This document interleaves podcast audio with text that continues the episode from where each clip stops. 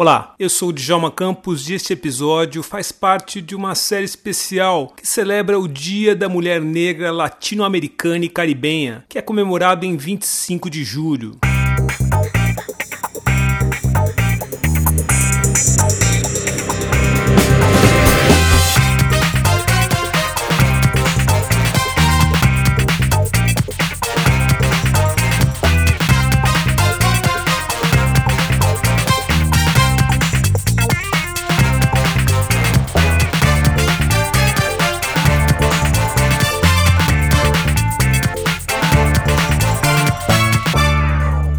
Dia da Mulher Negra Latino-Americana e Caribenha nasceu em 1992, ano do primeiro encontro de mulheres negras latino-americanas e caribenhas, realizado na República Dominicana. E além de propor uma união entre essas mulheres, o encontro visava também denunciar o racismo e o machismo enfrentado por mulheres negras. Para celebrar essa data, o 6 em 1 Podcast reuniu um time de mulheres negras potentes para falar sobre o Dia da Mulher Negra Latino-Americana e Caribenha. Bom dia, eu sou Luana Correia, sou uma mulher negra, cis, bissexual, carioca e jornalista. Eu sou gerente de comunicação e novos negócios Rio de Janeiro pela Mais Diversidade, que é uma consultoria de diversidade e inclusão, a maior consultoria da América Latina nesse tema. De que maneira o Dia da Mulher Negra Latino-Americana e Caribenha pode promover a visibilidade das mulheres negras na mídia e na cultura? Datas como essa, como o Dia da Mulher Negra Latino-Americana e Caribenha,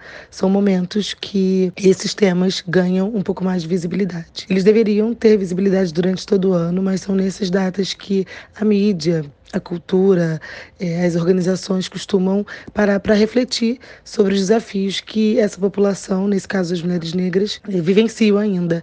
Eh, os desafios que é um momento de celebração, mas também, principalmente, de reflexão sobre quais desafios elas ainda enfrentam e como que organizações, sociedade, políticas públicas podem apoiar esse, esse avanço nos temas que são desafiadores ainda para essa população. Dias como esse nos incentivam a pensar de maneira coletiva e estratégica os nossos desafios atuais. Né? É, é, na, na, minha trajetória foi na, no relacionamento e na proximidade de outras mulheres parecidas comigo é, que eu trouxe um pouco mais de empoderamento para minha vida. Então, acho que essas datas é, nos ajudam a lembrar que é, o poder do coletivo, o poder de mulheres negras e indígenas juntas e as revoluções que a gente pode é, causar e fazer, né, quando a gente está junto.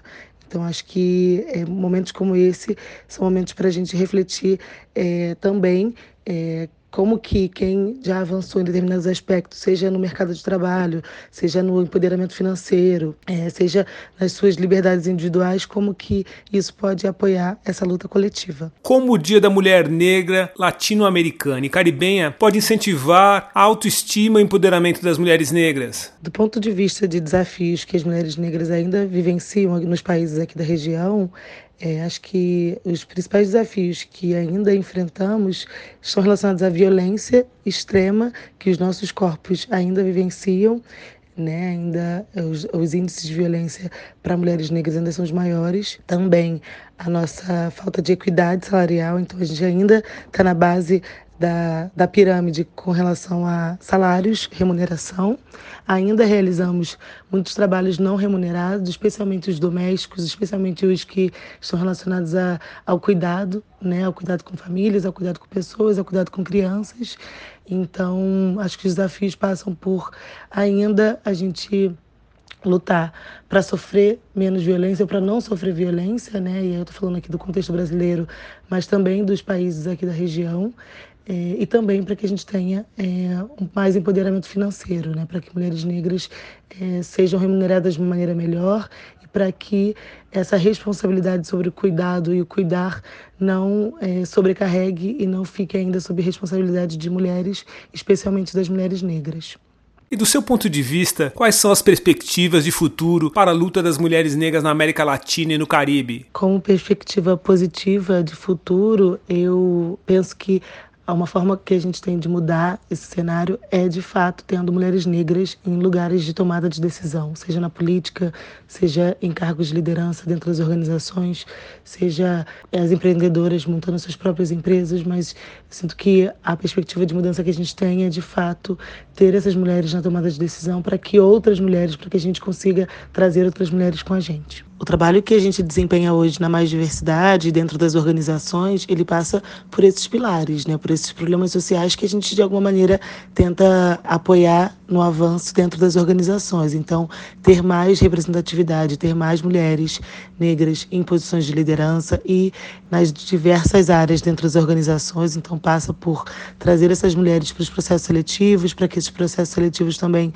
é, as contemple e seja mais, sejam mais inclusivos com essas mulheres. É pensar também como que o nosso trabalho dentro das organizações pode apoiar as políticas públicas e esse empoderamento feminino, como que os processos de educação corporativa que a gente faz, os treinamentos, os processos de sensibilização podem apoiar para que a gente tenha comportamentos menos machistas e é, antirracistas, é, que também promova uma inclusão genuína das mulheres negras dentro dessas organizações, na sociedade como um todo. Então passa por a gente pensar como que a gente traz mais diversidade, né? que é uma dimensão quantitativa, como que a gente tem mais mulheres negras ocupando esses lugares e também como que a gente pode apoiar a inclusão dessa população nesses espaços, né? E aí eu estou falando de espaços dentro das organizações, que de fato é onde a gente está mais presente, mas isso apoia também que elas ocupem mais espaços na política, que elas ocupem mais espaços dentro do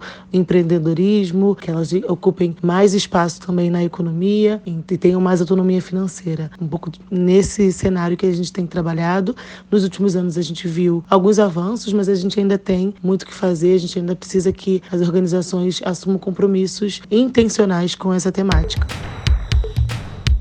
Eu sou o Djalma Campos e este foi mais um episódio do 6 em 1 Podcast. Um grande abraço e a gente se vê por aí.